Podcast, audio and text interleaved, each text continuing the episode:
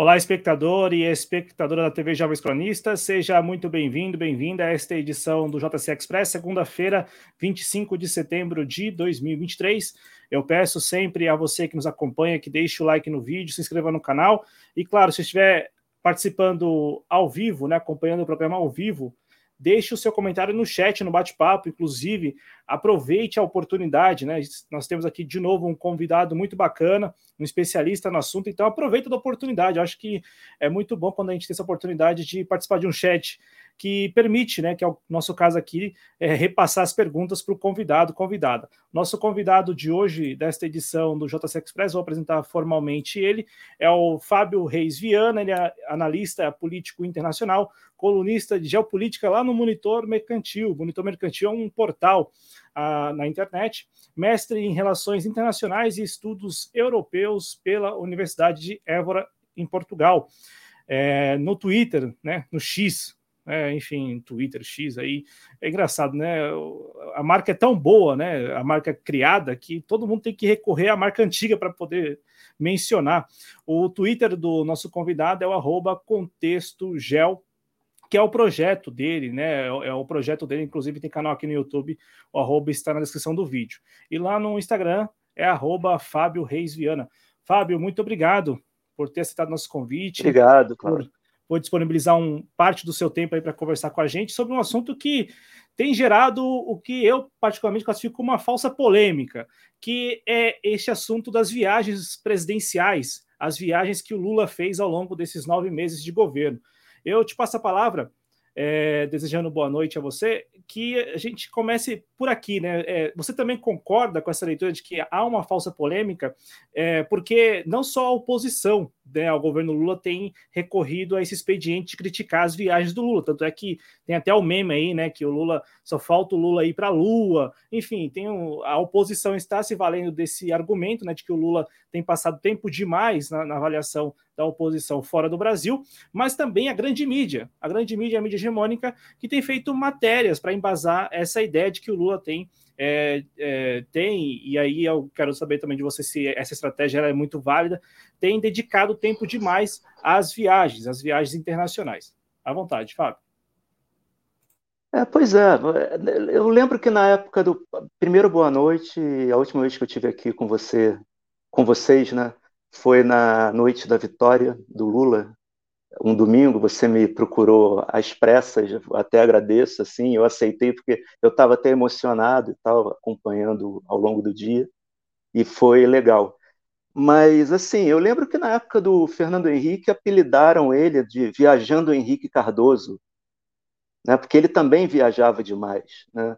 Porque, de certa forma, o, o Fernando Henrique, para além da sua vaidade pessoal, à época, né, ele tinha é, ele dava uma certa importância à política externa, né, com todas as críticas que se possa fazer, né, porque o Brasil já naquele período estava ascendendo como um, uma potência emergente, né, em âmbito é, global. No governo, a partir do governo Lula, em 2003, esse processo se acelerou.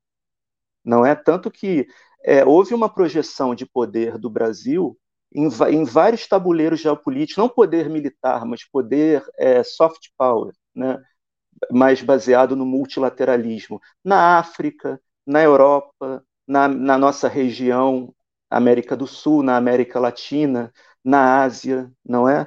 Então, agora, com esse retrocesso que houve no governo, nos governos do Temer e do Bolsonaro, que foram governos é, que, de certa forma, se colocaram ali, para não dizer que foram colocados ali, dentre outras tarefas, para conter né, o, a projeção geopolítica do Brasil, que foi muito forte no, de 2003 a 2000 e, e, bom, digamos a 2013, né? porque, de certa forma, esse processo já, já se desacelera no governo Dilma o governo Dilma já não dava tanta importância à política externa, até porque em algum em um certo momento passou a viver é, uma crise interna que todos já conhecem e teve que lidar com aquilo e a política externa foi jogada é, de lado. Mas assim, a crítica da imprensa, da oposição e da imprensa normal, porque a imprensa hegemônica do Brasil, de certa forma, é um braço da oposição, né? Sempre que um governo de esquerda trabalhista chega ao poder, essa imprensa hegemônica ela age de certa forma como oposição, não é? Então até com, mas olhando assim por um, com um olhar mais é, benevolente a essa oposição, de certa forma é uma, é uma, uma maneira de, de contrabalançar o poder, porque a mídia hegemônica brasileira é de direita, é de direita e, e, e tem, e, e tem um pensamento muito retrógrado, né? de, de, de ver como uma, qualquer governo minimamente de esquerda como uma ameaça aos seus interesses patrimoniais. Então faz parte do jogo. Eu acho, não, não é nenhuma surpresa. E, e, é, e é assim, né, o, o Fábio, porque a, me parece que é, a grande mídia, ela, ela, até porque no ano passado, e nós comentamos isso aqui ao longo do, do ano de 2022. O ano passado, diante da eleição ali, a, a grande mídia, ou parte da grande mídia, é, não digo assim que, que tenha apoiado a candidatura do presidente Lula, mas é, não fez aquelas campanhas sórdidas que nós víamos em outras eleições. Tanto é que é, tinha aconteceram situações assim durante a campanha do Lula envolvendo a militância mesmo que a grande mídia não deu tanto destaque como daria em outras eleições para exatamente como você disse vender a, a, imagem de um governo de extrema esquerda, né? Ou que o Lula seria uma figura de extrema esquerda. E aí eu estou fazendo essa, essa explicação aqui porque a gente tem um, uma grande mídia que até pouco tempo atrás falava também, questionava muito da imagem do Brasil deixada pelo governo anterior, pelo governo Bolsonaro. E aí, é, numa dessas reportagens que a grande mídia tem divulgado, tem publicado sobre as viagens do Lula, já diz lá que o Lula viajou mais do que o Bolsonaro nos, nos quatro anos. Então, o Lula teria já visitado 21 países em 2023, agora nesses nove meses de governo, enquanto o Bolsonaro, no período de quatro anos, visitou apenas 20 países. E aí eu te pergunto, é, já dá para a gente fazer assim um balanço, avaliar o resultado aí no caso positivo para a imagem do Brasil, porque eu, eu, eu entendo que a grande mídia esteja neste momento cumprindo a, a missão histórica dela de é, vender uma imagem de um governo de extrema esquerda para um governo que mal é de centro-esquerda, assim, questionando e tal, com muitos é, senões aí.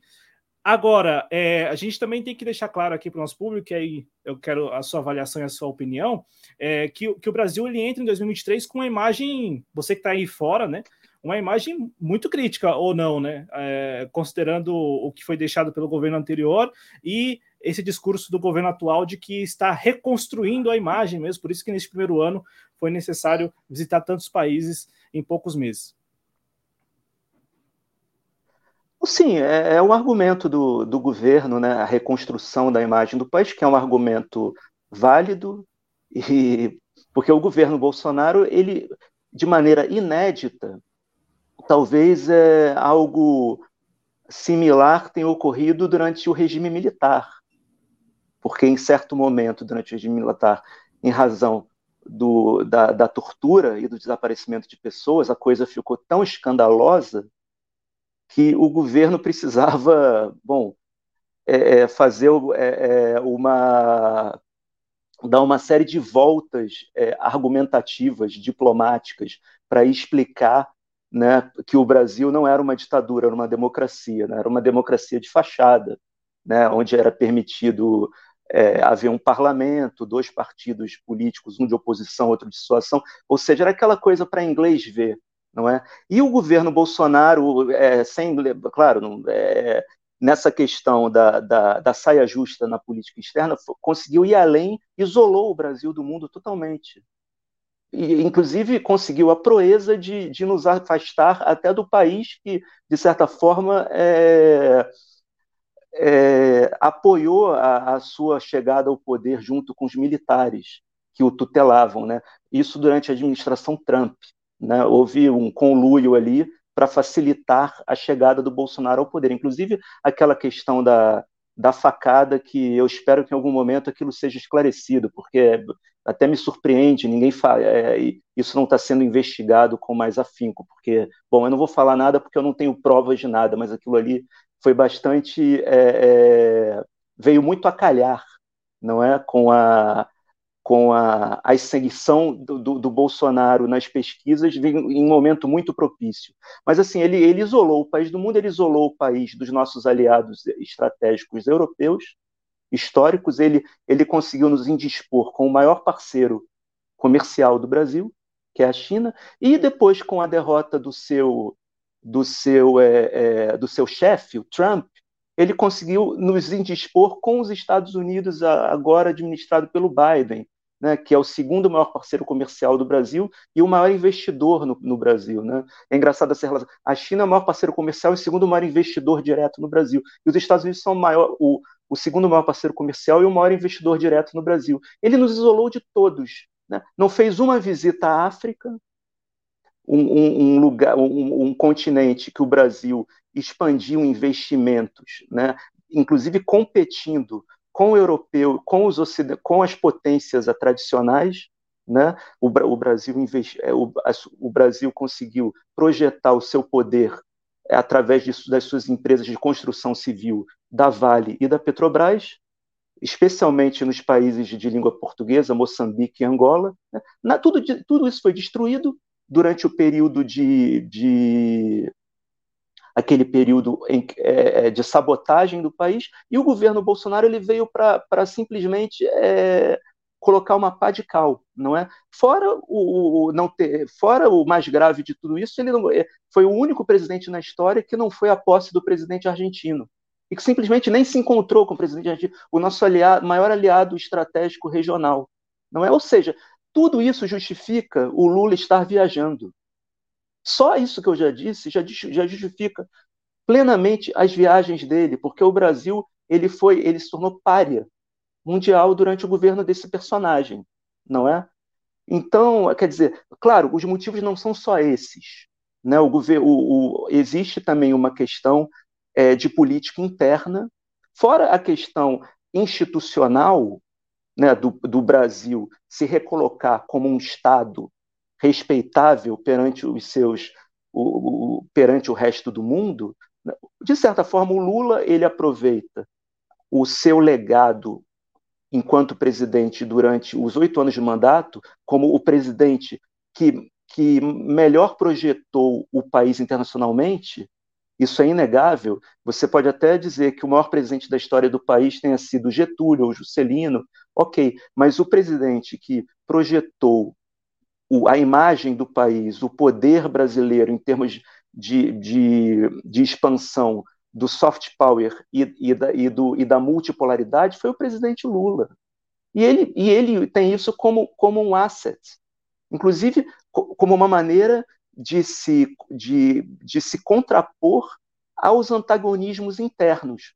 Quando ele projeta, quando ele viaja, ele, ele colocando em pauta o seu, o, o seu prestígio, prestígio internacional, né, que ele é, prestigiando o Brasil, mas, mas colocando o seu prestígio internacional em pauta, ele acaba se blindando do, dos antagonismos internos que existem já, que são é, herança do período bolsonarista que eles estão aí, não é?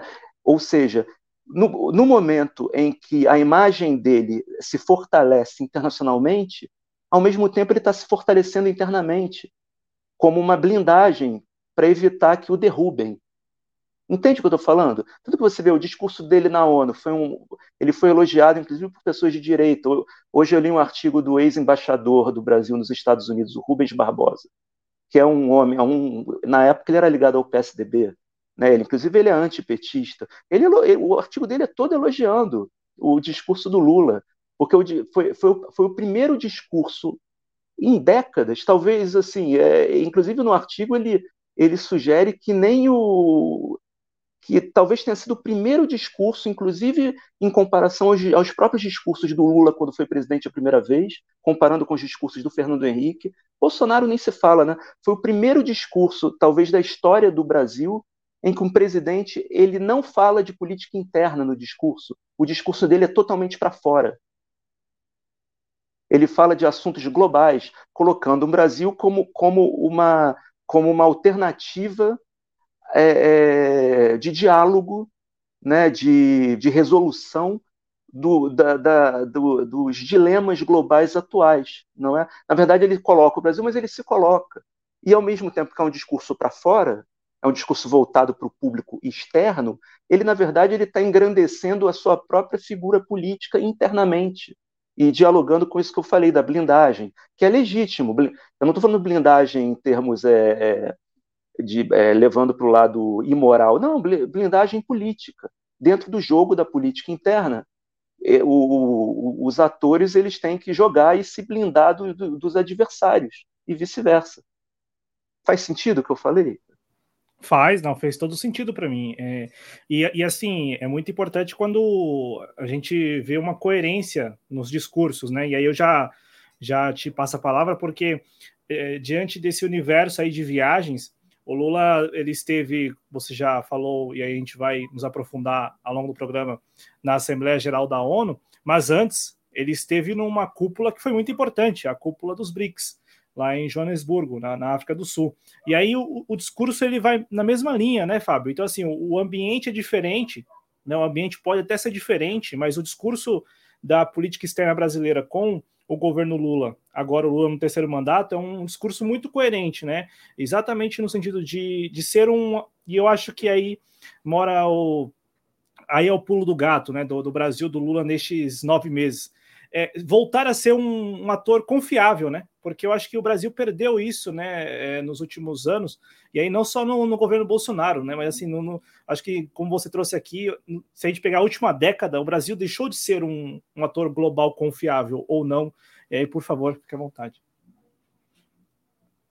Ah, com certeza, né? Com certeza deixou de ser um ator confiável.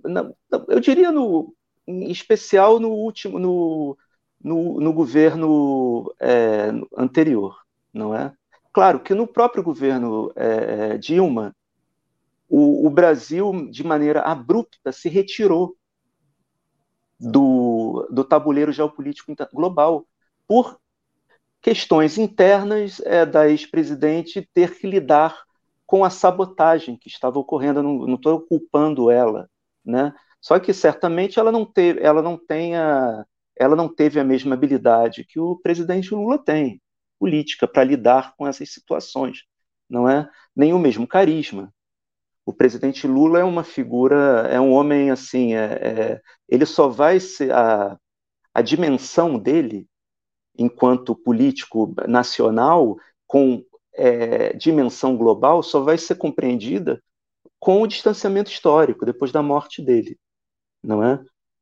Sim, porque ele é uma figura que é um homem época. Né? Só o fato dele ter projetado o Brasil da maneira que foi que ele projetou, claro, aproveitando a conjuntura internacional favorável a isso naquele momento. Mas você vê agora, no, no, nos dois primeiros mandatos dele, mas você vê agora que a gente vive um, um momento muito difícil um, um, bem diferente daquele, daquele momento, daquele período, um momento onde as tensões estão mais acirradas né, na disputa hegemônica entre os Estados Unidos e a China, ou entre o, o, o Ocidente liderado pelos Estados Unidos e o, o chamado mundo multipolar, que para mim que eu, que eu acho muito controverso esse termo, mas assim, levando em consideração que exista um mundo multipolar, e esse mundo multipolar em, em, em transformação, em ebulição, estaria contrariando os interesses do hegemon, né, do imperial, os Estados Unidos. Então, quer dizer, o Brasil ele vive, ele vive nesse momento uma, uma situação muito delicada de ter que se equilibrar entre esse, esses dois universos. Né? E o Brasil é aliado né, tanto do, do, dos países é, euroasiáticos, que fazem parte do, da, do BRICS, quanto dos Estados Unidos e da China, não é? Então, é, esse, esse, esse discurso, inclusive, do Lula na ONU, ele representa bem isso, porque ele tem, é, é, aliás, essa postura que, vem, que o Brasil vem tomando, em um momento ele está ele, ele tá nos BRICS, né? ele vai à China, ele, ele reforça a, a importância do, de um mundo multipolar, não é de um mundo onde a liderança americana, ele claro que não é diretamente falado, falado assim, mas que a liderança ou o poder americano e o poder europeu é relativizado, e por outro lado, como nesse discurso da ONU e no encontro com Biden, ele faz um movimento contrário, né? É a tal da política externa pendular, que já foi utilizada pelo Brasil, em especial na década de 30 e 40, em razão da Segunda Guerra Mundial não é? Então, assim, qual era, qual era a pergunta mesmo? Você que você não, queria a, que eu a pergunta é, a pergunta é sobre a coerência, né? A coerência que a, a, gente nota, por exemplo, do Lula lá em Joanesburgo com o Lula lá em Nova York. Se você enxerga a coerência nos discursos e, e também é, é esse essa posição que você trouxe agora, né? Essa posição do Brasil, essa posição muito estratégica, mesmo literalmente estratégica de, de estar no meio de, dessa, dessa construção de um mundo que pode ser multipolar ou multilateral e por aí vai. Não, pois é, é eu acho que esperar, também esperar coerência, porque na, na, na, em diplomacia não existe coerência. Não existe necessariamente coerência. Né? Você vê o que está acontecendo na, ali na Gorno-Karabakh, na, naquela região que, que é considerada do Azerbaijão, mas ela a, grande maioria da sua população é, é armena, é, é, é, são de armênios, não é? é? Aparentemente, nesse momento, a Rússia teria feito uma espécie de, de acordo por baixo dos panos com a Turquia, para que o, aquela para que o, o, o Azerbaijão, que é uma espécie de estado vassalo da Turquia, fizesse, retomasse uma limpeza étnica ali. Fazendo isso, a Rússia está contrariando o Irã, que é um aliado desse um suposto aliado desse mundo multipolar. Porque o Irã não, não, não, não, não, não interessa ao Irã que nas, sua, na, nas bordas do seu território haja uma, um, um conflito ali. Né? Inclusive, o Irã é, já existem indícios, né, notícias de que o Irã estaria é, articulando com os próprios Estados Unidos e com a França de, inter, de, de intervir ali, contrariando os interesses da Rússia e da Turquia, porque a Turquia é inimiga do Irã.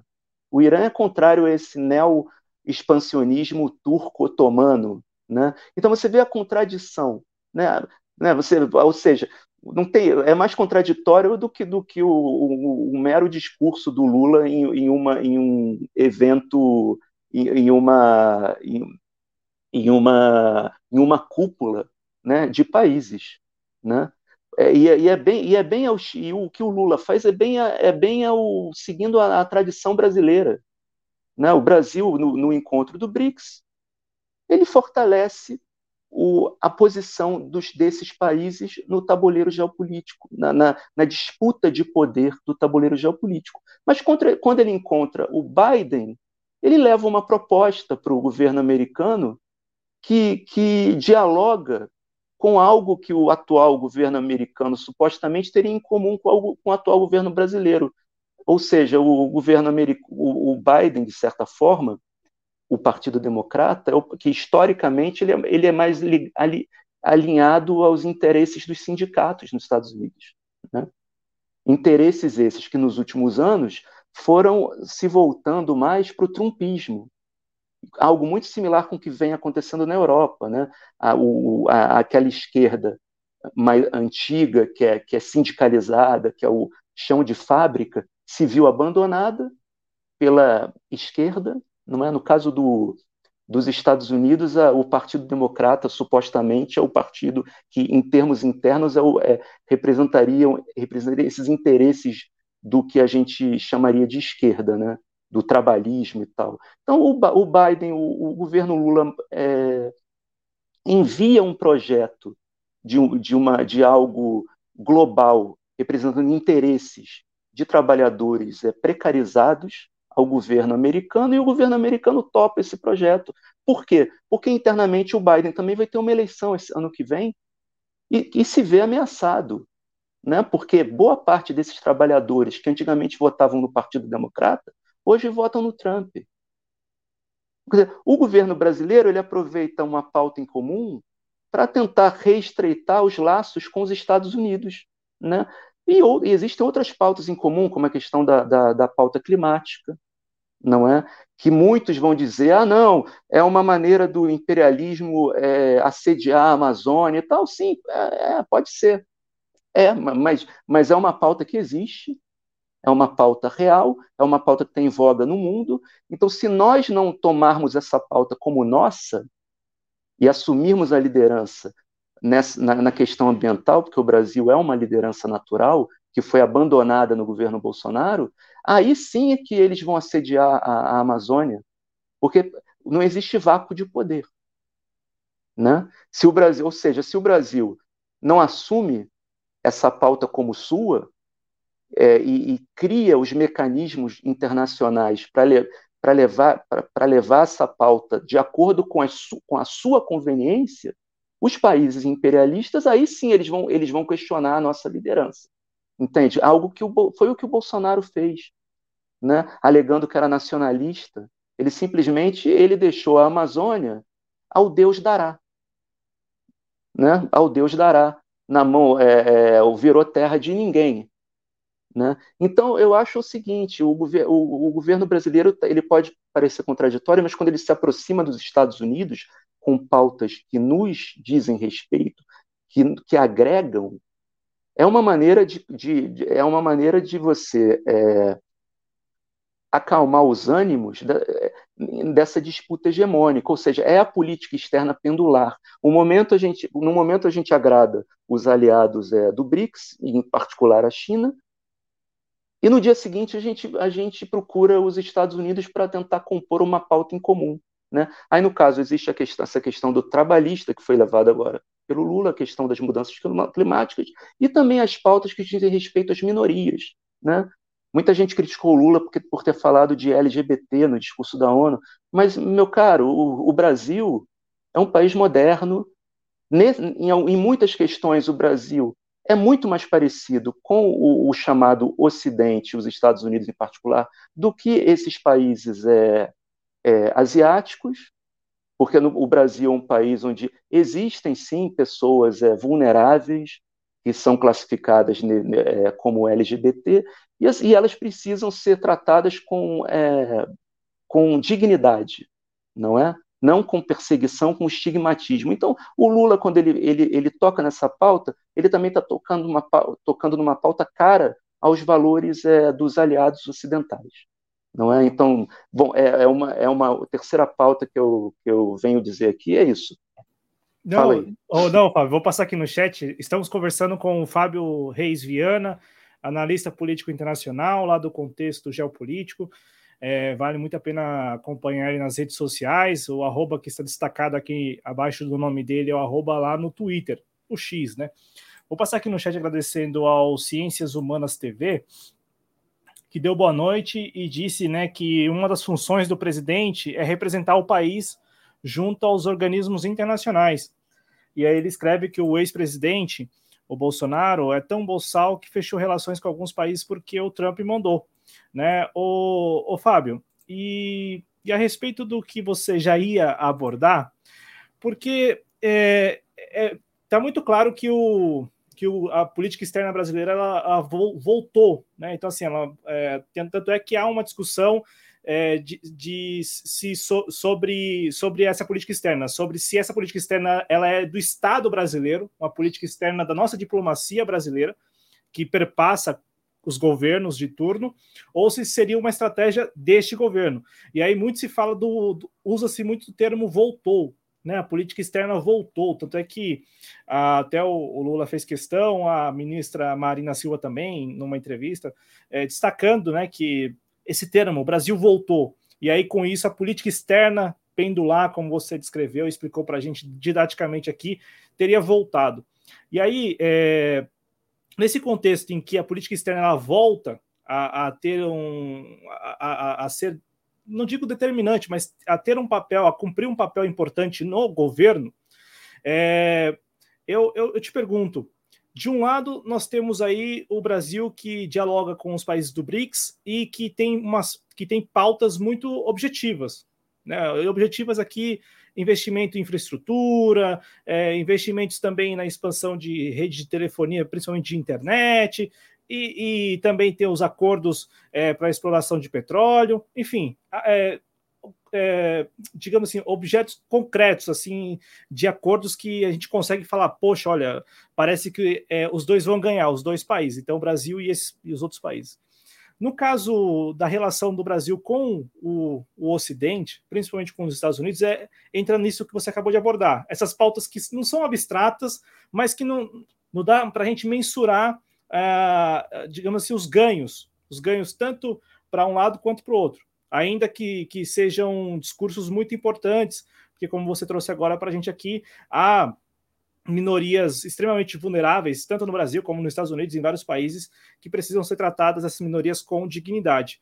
É, nesse contexto, o Brasil, na sua avaliação, está saindo bem, né, dialogando entre objetos concretos de acordos, como os acordos que vêm sendo firmados entre Brasil e China, Brasil e, e outros, outros países da, do BRICS, por exemplo, e esse, esses discursos que ainda custam, e aqui é uma avaliação que eu faço até conversando com as pessoas, há, há uma dificuldade enorme, por exemplo, dessa agenda que alguns classificam como identitária, que dialoga muito mais com o Ocidente, é, se converter em políticas públicas efetivas. Então, assim, as pessoas é, é, é, observarem que não trata-se apenas de discursos e sim de políticas públicas. Então, o governo brasileiro, os governos, os governos do Ocidente estão tratando esse assunto a vero, né? tratando esse assunto para valer.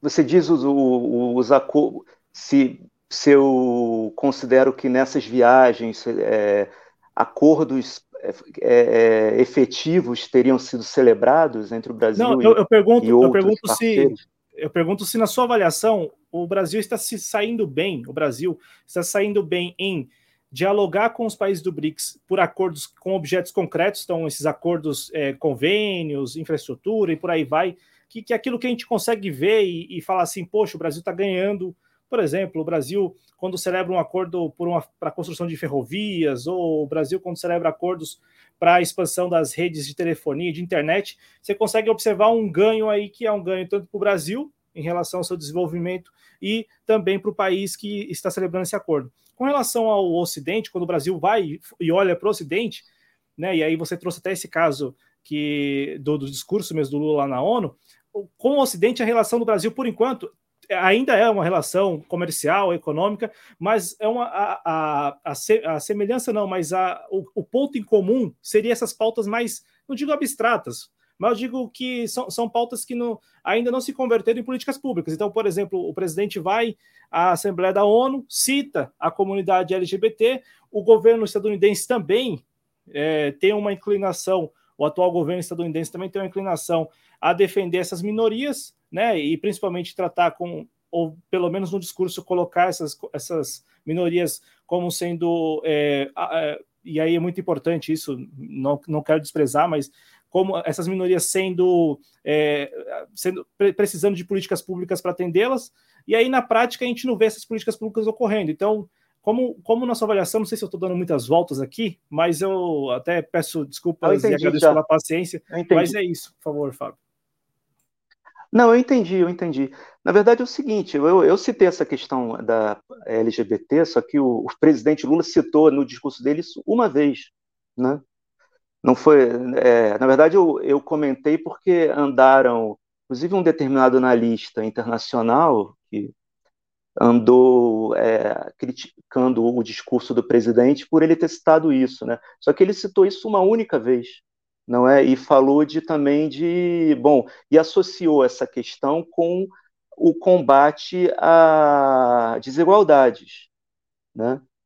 E aí você, quando você fala de combate à desigualdade, você você está falando de combate à, à, à fome também, que realmente é o mais importante, não é? O Brasil voltou nesses últimos anos a uma situação vergonhosa e que eu espero que seja resolvida, né, o mais rápido possível, mas só vai ser resolvida é, de maneira plena com a, a, economia crescendo e gerando emprego, né?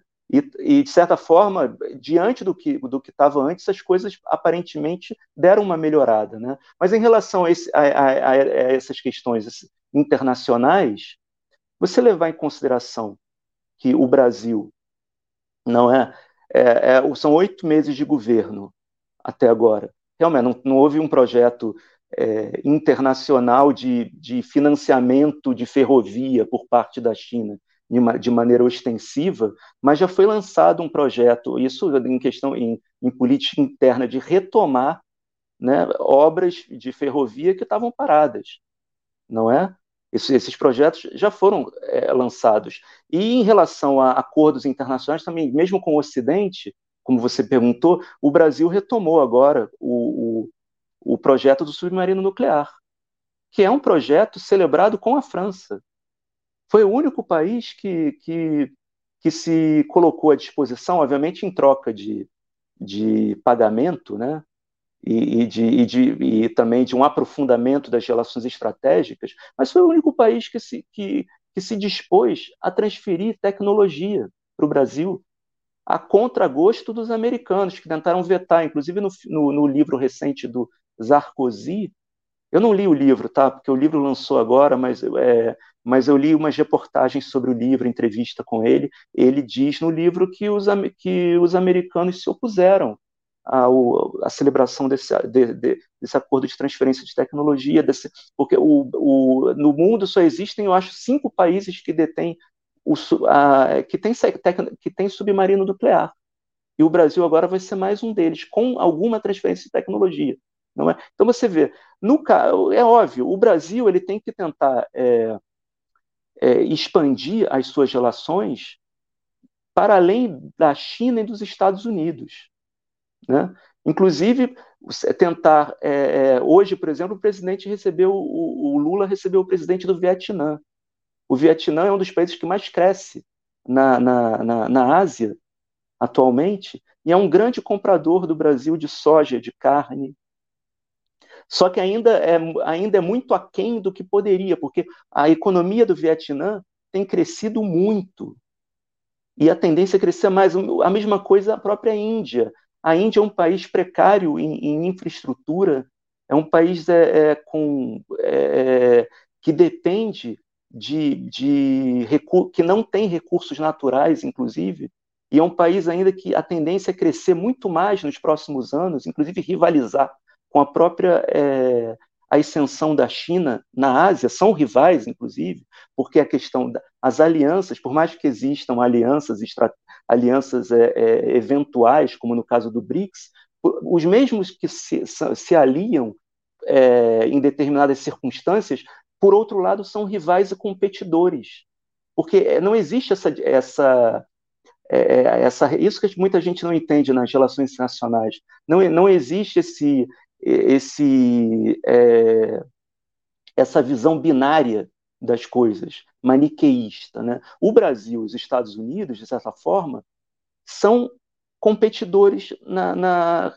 na, nas Américas, não é? Os americanos nos veem como competidores e o Brasil vê os Estados Unidos como competidores. Mas isso não impede que, que alianças é, eventuais sejam celebradas em nome de, do, de interesses em comum. O Brasil não pode se dar o luxo de, de entrar numa, numa, num contencioso contra os Estados Unidos só tem a perder.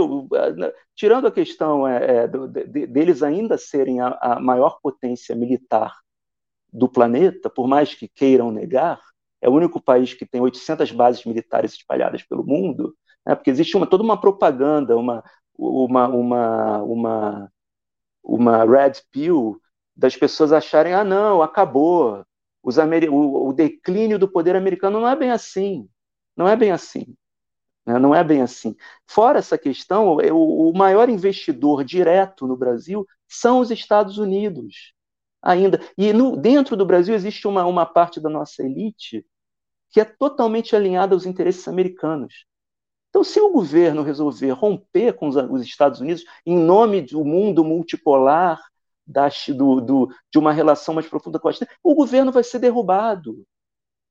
Então, assim, eu tento, eu tento pelo menos ser realista. né? não, não viver no mundo da imaginação. Né? Eu, eu tento viver no. É, tentar ao máximo analisar as coisas com os pés no chão. Mas, óbvio, uma relação, tentar aprofundar, retomar as relações estratégicas com os Estados Unidos a partir desses dois governos atuais não significa nos afastar da China e da Rússia e do BRICS, não é?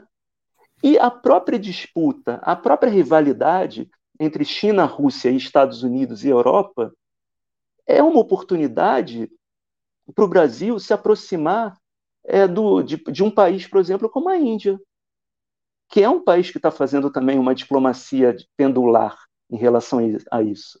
A Índia é, é, celebrou o acordo AUKUS com o. Não, não, Quad, faz parte do Quad, que é um acordo militar de pretensa contenção da, do, do expansionismo militar chinês no Indo-Pacífico. Né?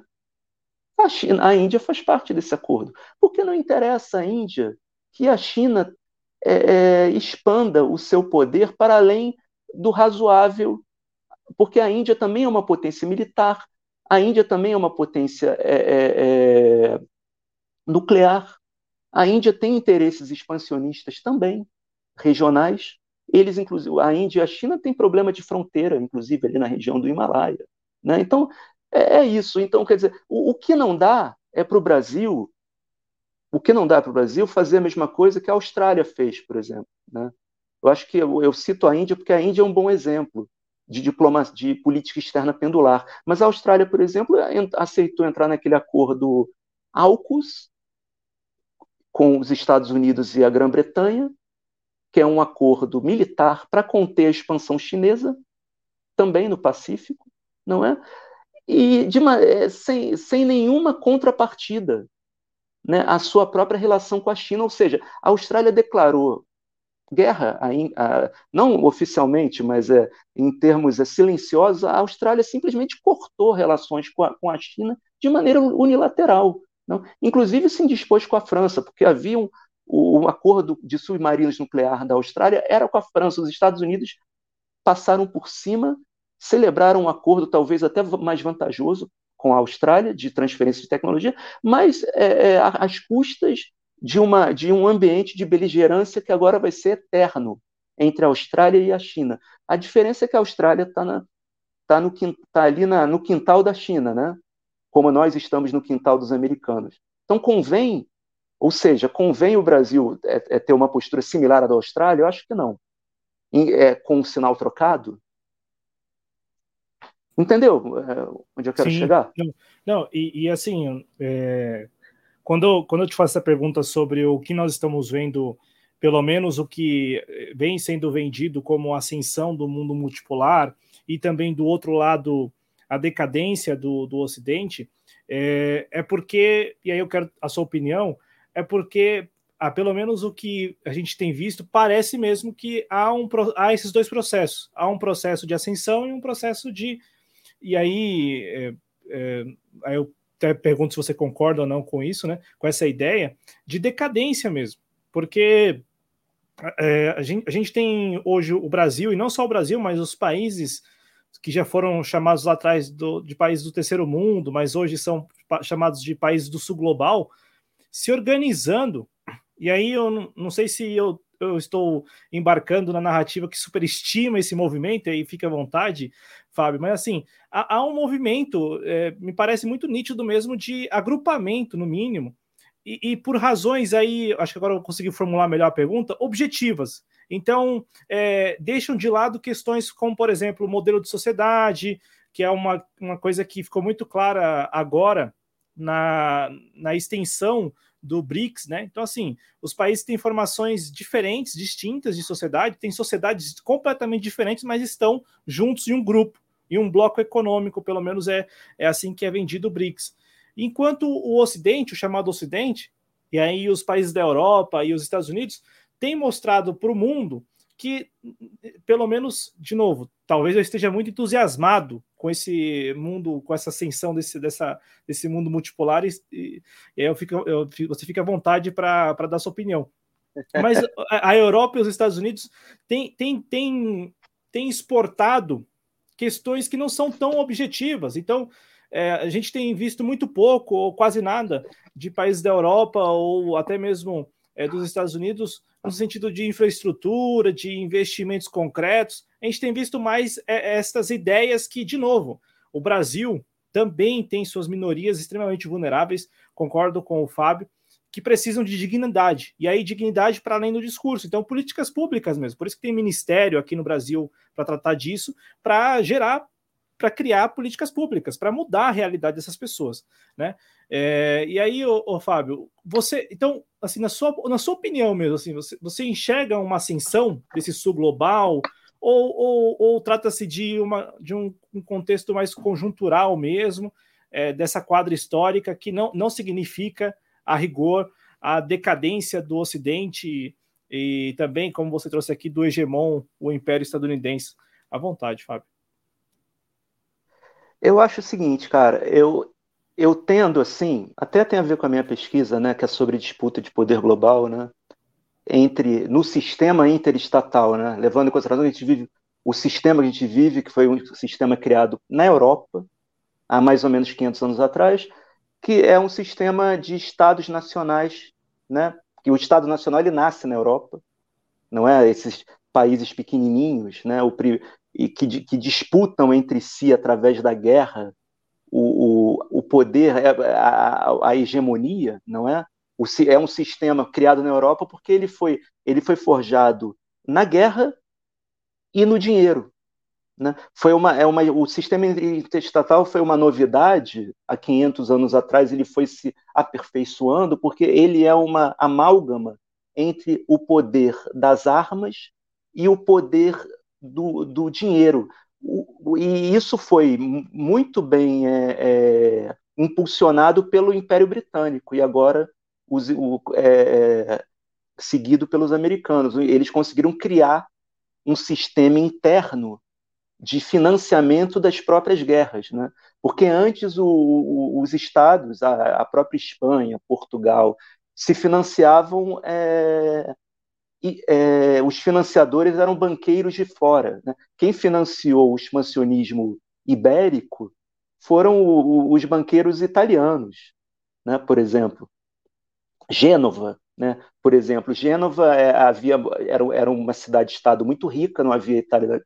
Eles se viram é, bloqueados pela República de Veneza na sua na, nas suas ligações comerciais com a, a, própria Eurásia e passaram a financiar, eles tinham, eles tinham dinheiro, passaram a financiar o expansionismo ibérico em direção às Américas. Né? O, o que o, o, a Inglaterra conseguiu criar, inventar e, e, e, e levou à extensão do Império Britânico foi justamente eles terem conseguido criar um, um sistema próprio de, de, de, financiamento, a própria dívida, coisa que os americanos fazem hoje em, em escala global. Né? A, o, que, o que financia a guerra, o poder militar americano, é, a, é a dívida pública americana que os outros países compram.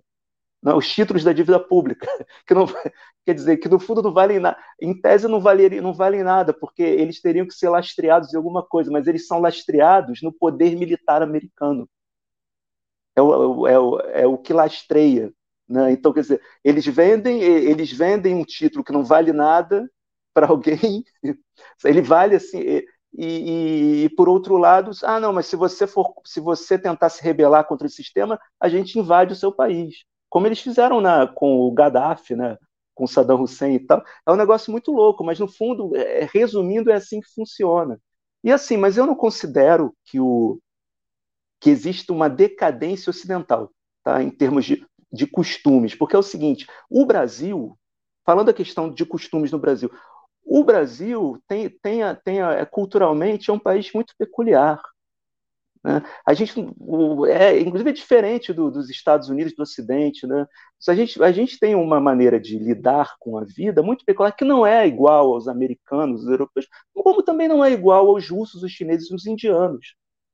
Só que o fato é que existe uma, uma parte considerável da sociedade brasileira ela, ela, ela é forjada na, na modernidade, né?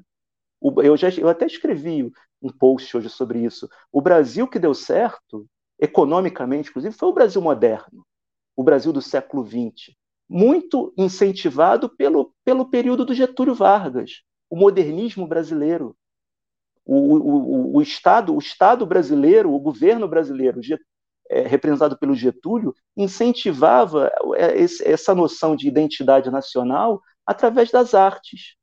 O modernismo brasileiro ele foi muito incentivado, inclusive durante a ditadura do Estado Novo esses artistas modernistas que a gente conhece, que representam muito, inclusive na, na questão da o, o, a Tarsila do Amaral, o Di Cavalcante, não é? Eles eram muito, assim, eles eram um símbolo de um Brasil que passa a, a ascender no mundo a partir dos anos 30.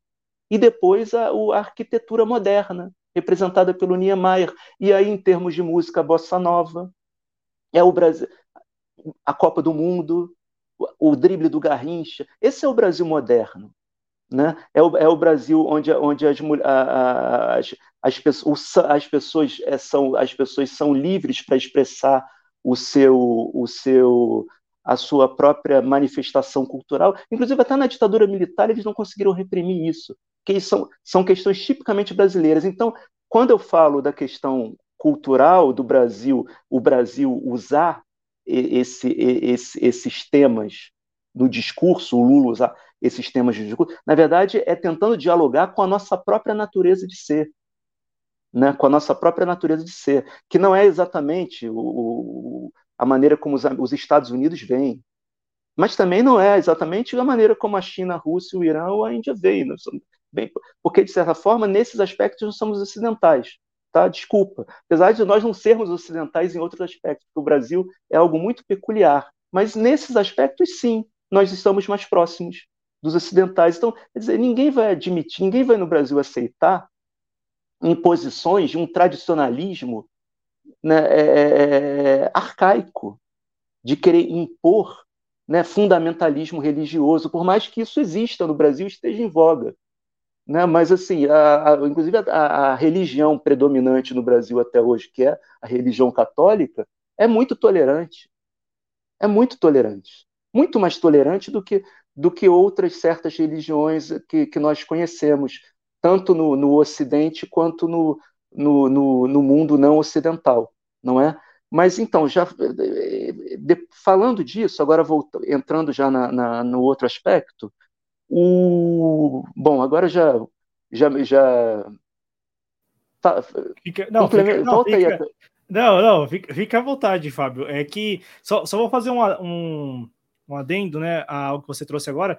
É, até o nosso catolicismo ele também é bem menos rígido do que o catolicismo de outros países, né? Então assim, até é, é, é, é muito é muito particular. E aí é, eu, eu questiono e aí não é da capacidade, mas da disposição política mesmo. Eu, eu questiono se o governo atual ele, ele tem é, é, essa sensibilidade, essa sensibilidade de que o Brasil ele é peculiar, a sua sociedade ela é peculiar, né? E, e que não, não é possível importar, né? Importar mesmo. Então, se pegar lá e falar, ó, não, a partir de agora nós brasileiros iremos agir desta maneira. É, e aí eu não falo da, da, da capacidade, porque é, pessoalmente, assim, e também não tenho relação, mas pelo que eu sei e todos nós sabemos, tanto Lula quanto quem está no Itamaraty tem essa capacidade, capacidade de compreender que as relações do Brasil elas não devem não devem caminhar por esse, por esse caminho. O caminho qual? Ah, o caminho da, de um modelo de sociedade, de importar costumes, de não, não é por aí. O Brasil ele vai se relacionando com os outros países por outros caminhos, e aí os caminhos que nós já trouxemos aqui, caminhos como os de investimento, infraestrutura em outras áreas, e também este dos, dos discursos que são comuns, né? É, mas assim, ô Fábio, em relação à disposição mesmo, né? E aí, quando eu questiono a disposição, vai em qual sentido? Tá, o, o Brasil está disposto, o Brasil está disposto a defender essas peculiaridades perante esses países que são extremamente grandes, que têm muita força, e aí, é, de novo, pendendo para o lado do, do mundo multipolar, com todo o entusiasmo do mundo mesmo, é, eu, não, eu particularmente não vejo essa pressão, essa, e aí pode ser coisa da minha cabeça e tal, mas eu não vejo essa pretensa pressão é, dos países que hoje compõem esse sul global, né? E aí até incluindo a China também.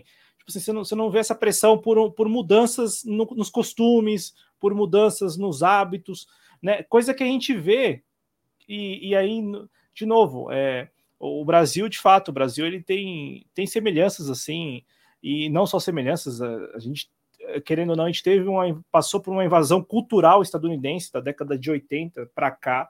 É impressionante isso, como nós brasileiros, tanto é que, pô, se sair na rua e perguntar para onde os brasileiros querem ir é, para fora do Brasil, eu imagino que ainda a maioria vai falar os Estados Unidos, né? Porque ainda tem é, esse esse movimento mesmo, há, há, esse senso comum, né, de que os Estados Unidos representam na Terra, não digo paraíso, mas perto disso para muita gente, né? E, e, e, aí eu e até não só a localização, mas principalmente os costumes, né? Então é muito comum você ver ainda brasileiro é, assim desdenhar de, de costumes peculiares nossos em é, para falar bem de, de, hábitos, costumes que principalmente os, Estados Unidos, os estadunidenses têm. Mas assim, esse é o adendo que eu faço, Fábio, porque a gente tem é, a gente tem a sensibilidade, talvez, a gente tem essa capacidade, mas talvez a gente não tenha a disposição de defender essas nossas peculiaridades. Assim, é, mas, mas assim, é, voltando a, a, também à sua pergunta original, porque agora eu, eu fiz esse parênteses em relação à questão dos costumes, porque eu não acho que isso seja o mais importante, né? Nem para esse governo. É óbvio que o governo coloca ali uma, algumas figuras que talvez tenham ligações muito próximas, né? Com, com é, interesses é, imediatos do, do, do, até da atual administração americana, né? Só que ao mesmo tempo são são, são interesses do, do, são pautas né, atuais e que talvez não sejam tão é, é, convenientes a nós, mas ao mesmo tempo assim é uma tentativa de, de se aproximar, porque, por exemplo, o Brasil, é, assim como os Estados Unidos, é um país que teve uma escravidão é, terrível e existem muitas pessoas negras marginalizadas. É claro que o, o, o tipo de, o, o tipo de, de relação cultural que o Brasil tem com, com, a, com essas pautas não é exatamente é, igual a, aos americanos. Só que você colocar, ter uma ministra ali, entende, é, é, que dialoga com isso, acho que não vai ser uma. Não é, não é, não é uma, algo que, que, que cause ao, ao país, o, que, que seja uma ameaça à segurança nacional a soberania, entendeu? Eu acho isso uma bobagem. Aí, aí voltando agora no, na, na, sua pergunta, agora, agora eu lembrei. Eu não considero que, que os Estados Unidos estejam em declínio, né? o Ocidente, lato senso. Eu, eu vejo mais o, a Europa. Né? A, é, a Europa realmente vive um declínio, porque, de certa forma, os americanos, eles, eles, eles por exemplo, eles saíram eles se retiram do Afeganistão e, de certa forma, se afastam do Oriente Médio, mas também se afastam, de certa forma, da Europa. Porque o, o, a estratégia de, de, de, segurança nacional ela passa a ser prioritária na contenção à China, na, na Ásia. Então, de como, de certa forma, o poder americano, ele, já, ele nesse momento, ele ele ele está enfraquecido em termos relativos, o, a, as prioridades em relação à aliança estratégica com os europeus por meio da OTAN, ela, elas também se relativizam. Então, quer dizer, nesse momento, a Europa ela, ela se vê mais vulnerável, não é? Diante de um mundo conflagrado, diante de uma, de uma de certa forma, uma, uma, uma presença, uma presença maior chinesa em direção à Europa. Os Estados Unidos, de, de certa forma, fizeram algo para conter isso, mesmo que jogando a Europa ao mar, né?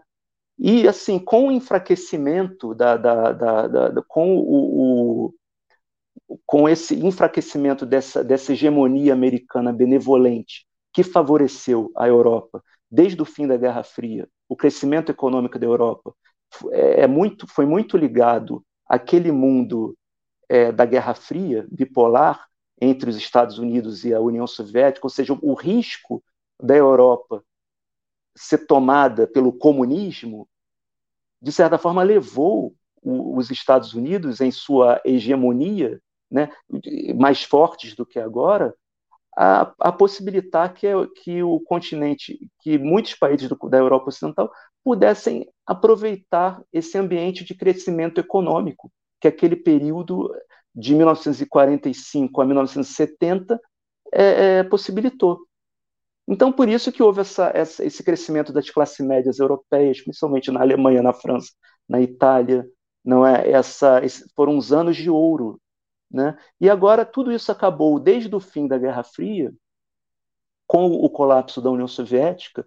Os americanos, eles já não têm mais um, ele, ele, eles deixaram de ter aquele aquele inimigo ameaçador aos seus interesses maiores. Então, dizer, o próprio, o próprio, a, a, a, o próprio sentido da hegemonia benevolente ele deixa de ele, ele deixa de existir. Então, a partir dali, a Europa ela vai passando a lidar com seus próprios problemas sozinha. Né? Em 2008, isso, fica, isso, isso se agrava com a crise, porque é, o empobrecimento da classe média ela é, se acelera, ele já não tem mais o guarda-chuva americano. E agora, com a ascensão da China, da Rússia, da Índia e de, e de outras potências emergentes, dizer, os americanos eles se voltam to totalmente na contenção a esses atores e, e meio que a Europa é, é, passa a ter que lidar com, as, com essas é, supostas ameaças é, é, por si mesma. Daí o rearmamento da Europa. Está entendendo o que eu estou falando? Então, é, é, por isso que eu acho que se existe uma decadência, um declínio, é, é um declínio da Europa, não dos Estados Unidos. Porque, inclusive, eu estava lendo outro dia o artigo de um, de um analista na Foreign Affairs, Beckley, é, claro, ele é americano, tá, mas ele, ele, ele, inclusive, com estatísticas, ele, ele, ele, ele demonstra ali que os Estados Unidos eles, se, ele, eles, vêm, eles vêm se tornando mais beligerantes né, desde o fim da Guerra Fria, é, e, e, ao mesmo, e ao mesmo tempo o poder, o, poder, o, o seu poder militar, ele, ele se tornou de, de, de 1991 para cá um poder militar imperial, eles se fortaleceram militarmente. Não é porque os Estados Unidos não entraram em confronto direto com a Rússia agora que eles estariam, que eles estariam enfraquecidos militarmente. E, e segundo esse, esse, analista, existem projeções de que, de que a taxa de natalidade nos Estados Unidos tenderá a crescer nas próximas décadas, em, em, em detrimento da China e da Rússia, por exemplo. Então, quer dizer, eles não são um, um, um ator fora do baralho, uma carta fora do baralho é uma ilusão isso. Você pode dizer que a Europa seja, né? e que a Europa esteja caminhando para um processo de conflagração interna similar ao que, ao que sempre foi. Antes, da, né? porque esse período de, de é, su, suposta harmonia e paz da, da integração europeia é uma ilusão, porque a Europa sempre viveu em guerra internamente. E a partir do momento que os americanos eles deixam a Europa seguir seu, a sua vida sem o guarda-chuva do, do, que, que, foi colocado com o fim da Segunda Guerra, a Europa vai ter que lidar com, com essa nova realidade. São paizinhos minúsculos tendo que lidar com, com, com a ascensão de novas potências é, gigantes, países territorialmente gigantes e que têm seus próprios interesses. Entende o que eu estou falando? Então é por aí que eu vejo é, a tal da decadência. Não é uma, eu não vejo uma decadência ocidental, porque isso, isso daí vai muito na linha do, do da, da questão cultural. Eu não acho que exista uma decadência cultural nos Estados Unidos, isso é relativo. Porque o, nesse momento os Estados Unidos vivem uma, uma, uma disputa interna no establishment americano, né? uma espécie de guerra interna, entre aspas por poder, porque o poder americano vem sendo desafiado de maneira sem, de maneira sem precedente nos últimos anos, e isso tem gerado internamente uma, uma, uma, uma ebulição nas elites americanas e na sociedade. Né? Isso já isso acontece, isso é, historicamente isso é, isso é comum acontecer. Inclusive aconteceu na Segunda Guerra Mundial algo similar é, antes dos americanos decidir, decidirem se entravam ou não na guerra, houve uma, uma, uma disputa interna, um debate interno acalorado para decidir se entra ou não, porque é arriscado. Né? Então está havendo algo similar agora. Né? Isso é representado, de certa forma, é, de maneira mais. É, é, de maneira mais é, é, explícita nessa disputa entre o, o, o, trum, o trum, trumpismo e o, e, o, e, o, e o Partido Democrata. Essa disputa, mas isso não se resume a uma disputa é, é partidária. Isso é um reflexo de uma disputa social, né, de uma fratura social que existe nesse momento nos Estados Unidos. Mas essas questões é, de costumes, isso daí, a meu ver, essas questões culturais vem, são, são, têm sido instrumentalizadas por certos grupos políticos para como forma de po polemismo. Eu não acho que isso seja o, o, o, a questão, é, o cerne da questão. Tá? O, a questão é, é, é, mais profunda do que essa. Mas, mas a, você, então, você concorda, mas assim, você concorda então que e é até muito boa a sua explicação, porque nós estamos entrando numa quadra histórica que, em que os, os estados-nação, os maiores principalmente, aí está trazendo aqui, por exemplo, a, a, como os Estados Unidos têm se portado diante desse, desse mundo né, que vai se, estabele, vai se estabelecendo, restabelecendo, em que os estados maiores, e aí entre o Brasil, por exemplo, aí você até citou a Índia já, a China, Estados Unidos, vão, vão se contrapor a estados que, por um período aí na história curto, né, é, estiveram integrados, no caso os europeus, e, e, que agora se veem sozinhos, né, diante desse mundo em que você tem países do tamanho do Brasil, da Índia, dos Estados Unidos mesmo, da China, e, e esses países, é, cada um defendendo seus próprios interesses, né. É, é, é muito, muito intrigante essa nova quadra histórica, Fábio, porque é, a gente tem aí os países, os países defendendo seus próprios interesses, mas ao mesmo tempo dependendo dos outros. Né? Então é uma, é um, uma questão assim, muito, muito particular mesmo, né? Porque isso é desafiador, eu imagino, né? Para as lideranças, né? Para as lideranças. E aí a gente tem os países, como você trouxe, os Estados Unidos, que tem essa alternância de poder, mas tem um establishment, né? Que, que, que, que dá uma certa segurança. Nos outros países citados aqui, eles não têm essa chamada alternância de poder. Então, assim, as, as, as, lideranças ficam por bastante tempo, ou pelo menos a lógica de, de a lógica política, ela, ela se mantém por bastante tempo, né? Então, uh, anos e décadas. E aqui no Brasil, não. No Brasil, nós estamos à mercê das eleições que ocorrem é, periodicamente. E aí eu te, te pergunto, né? É, o Brasil, nesse contexto em que os países e aí é muito interessante, né? Como não, não trata -se, dá para falar em um recuo estadunidense aí, seguindo essa sua lógica, dá para falar assim, ah, não, vamos, vamos é, defender os nossos interesses, deixar o, no caso a Europa de lado mesmo, para que a gente possa é, defender os nossos interesses em pé de igualdade, manter a, manter a influência, a hegemonia que, que, que conquistamos ao longo de todos esses anos. Dá para falar em um, um recuo para exatamente compreender essa, essa formação global.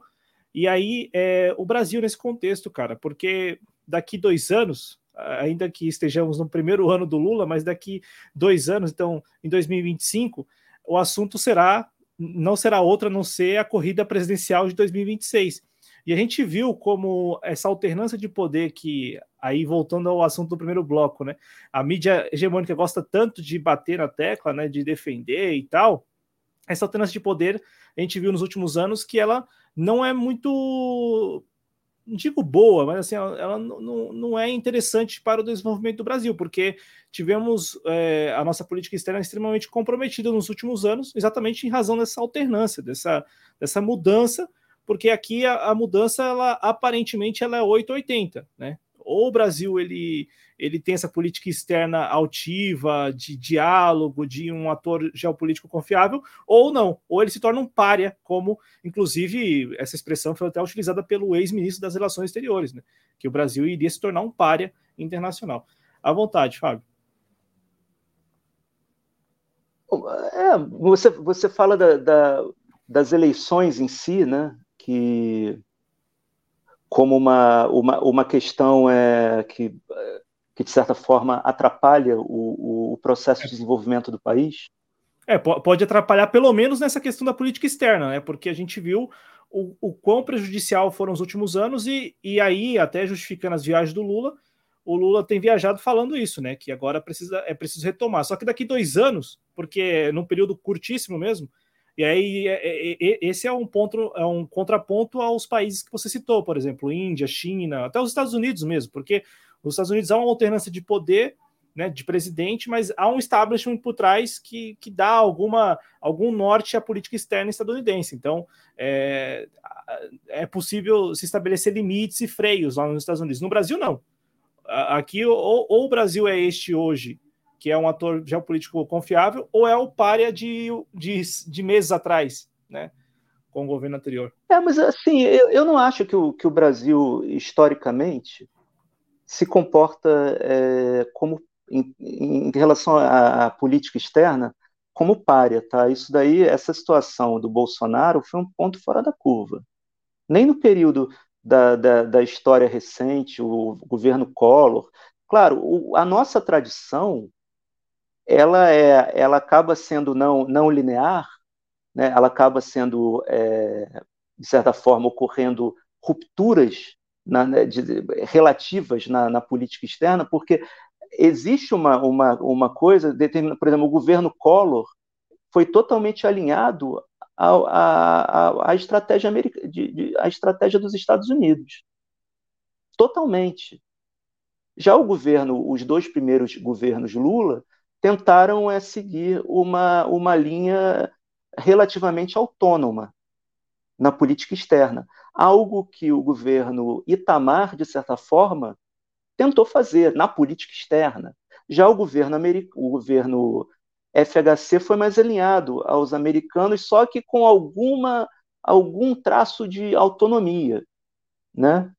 Muito pequeno, mas, mas houve algum traço de autonomia. E, e assim vai na política externa do, do, do, do Jango, do, aliás, do, do Jânio Quadros, por mais que fosse um governo de direita, é, tendia-se a uma certa autonomia estratégica, até surpreendente. Né? Tem aquela foto do Jânio Quadros recebendo Che Guevara, não é? é...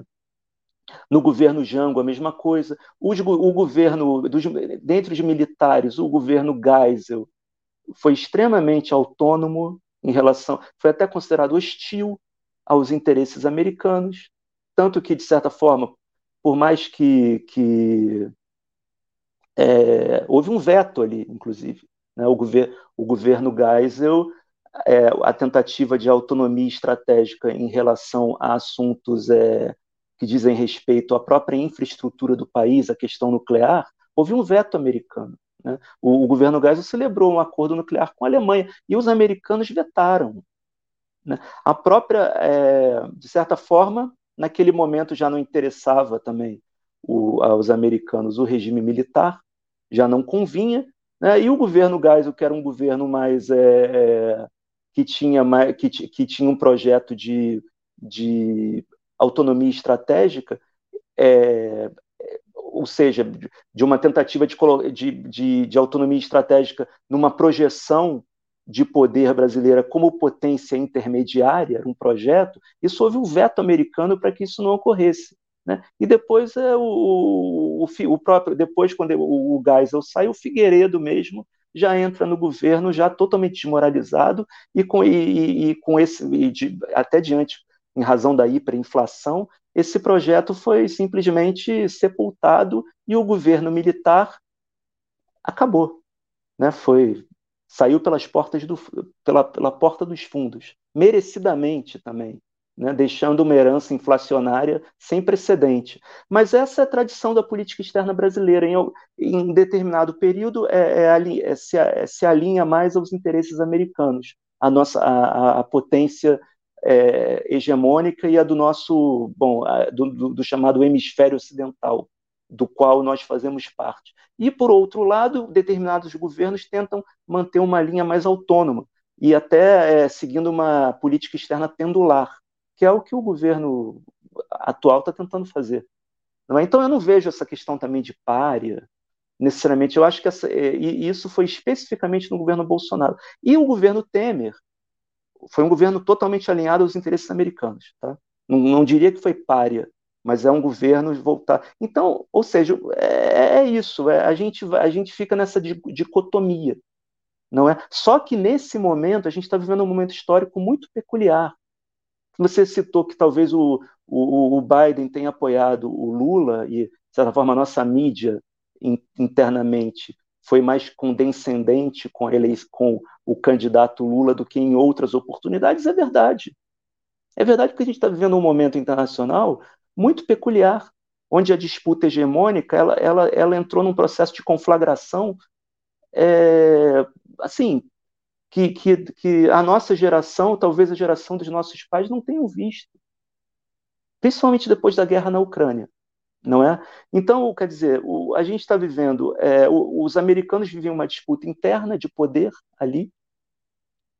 O Brasil, ele, de certa forma, ele se tornou uma, um, um hub dessa disputa, a disputa interna no Brasil ela, ela acabou reproduzindo em, em, miniatura a disputa americana. E o Lula, espertamente, e, como hábil político que ele é, ele percebeu o, o processo e soube manobrar. Porque ele sabia que ele não seria eleito se ele não fizesse uma aliança ampla para além da esquerda. E ele soube manobrar com isso. Ele viu que o, é, como todos viram, que o governo Bolsonaro foi um desastre economicamente. Claro, a pandemia contribuiu para isso, para ser um desastre, mas a pandemia em si, o próprio governo Bolsonaro não lidou com a questão de, da maneira correta e pagou o preço. E, o, e o, o presidente Lula, de certa forma, ele foi reabilitado politicamente em razão em parte do desastre que foi o, o governo Bolsonaro. Ou seja, setores da, das elites internas viram que não havia outra alternativa para tirar, o, tirar o Bolsonaro e os militares do poder. Então, é, permitiram, de certa forma, que o Lula se reabilitasse com o beneplácito do, do, da administração Biden. Não é? Eu não estou dizendo que o governo Biden apoiou o, o Lula abertamente, mas é, meio que lavou as mãos em relação a isso. E essa disputa lá continua e o governo Lula está sabendo, está tentando manobrar com isso, tentando é, é, criar pontes com, a, com o atual governo americano, sem romper, sem romper com o, o, as alianças é, estratégicas com os euroasiáticos, com o BRICS em particular, mas também com a Rússia e com a China. Por isso que, o, inclusive, porque você vê, durante o governo Temer e Bolsonaro, o Brasil praticamente se afastou do BRICS e agora se reaproxima. Se reaproxima. Então não é porque o governo Lula tenta manter boas relações com os Estados Unidos, do Biden, aproveitando uma contradição interna lá, que ele, que ele necessariamente se afasta do, do, do BRICS. Né? A questão é que a gente está vivendo um momento de conflagração mundial em que, o, e, é, e é natural que que as pessoas esperem que você tome lado. E assim, e não é uma. E, como a gente não sabe é, o, aonde isso vai chegar, né, se isso vai, se isso vai, vai chegar a uma guerra aberta, conflagrada mesmo, entre Estados Unidos e China, ou entre Estados Unidos e Rússia, a gente está vivendo um momento de, de neblina, como o, o, marinheiro navegando num mar cheio de neblina. É o, é o Brasil nessa história. E enquanto as, as coisas não se clarificam, a gente mantém uma política externa pendular, como foi a política externa do Getúlio, do, é, antes da Segunda Guerra. Depois, em algum momento, quando a coisa chegou ao limite, o, o Brasil teve que tomar uma, tomou uma posição. Por sorte, foi a posição que no final ganhou a guerra. Né? E a gente está vivendo um momento similar né, a isso. Então, eu, eu eu acho que eu acho isso. Ô, ô Fábio, e essa pergunta sobre alternância de poder? É, a Lô Amaral, ela disse isso, né? Ela escreveu assim: eu ia perguntar isso. A alternância não é só de governos eleitos no Brasil, oscila também de acordo com políticas externas imperialistas, não? Como assim? É, Então, eu, eu, imagino que vá na linha do que eu te perguntei sobre a alternância de poder. E aí eu vou já aproveitar que você está aqui, a gente já vai é, caminhar aqui para o final do programa, agradecendo demais a sua disponibilidade de tempo. É. Mas assim, nós temos eleições ocorrendo. Você mesmo acompanhou, é, tem acompanhado todas, mas acompanhou com afinco a da Espanha recentemente. É, e aí você também trouxe neste programa aqui é, como a esquerda, pelo menos a esquerda europeia, e eu imagino que seja também a situação da esquerda brasileira, não tem conseguido responder, não tem conseguido responder à altura dessas demandas, justas demandas de, de, de cidadãos comuns que, principalmente aí na Europa, pelo que você explicou para a gente aqui, se viram, não digo do dia para a noite, mas é, num período curto, se viram sem aquilo que, bom, é, seus pais, seus avós tiveram ali nessa né, classe média é, no, no, que você chamou aqui né, época de ouro. É, e aí nós temos aqui, por exemplo, na região a eleição na Argentina, a eleição também na Colômbia e, e no ano que vem a eleição na Venezuela. A eleição na Venezuela, é, abrindo um parênteses, vou fechar esse parênteses aqui, só uma curiosidade. Hoje eu li no Globo porque é assim, né? No, no Globo é, é, muito, muito curioso isso.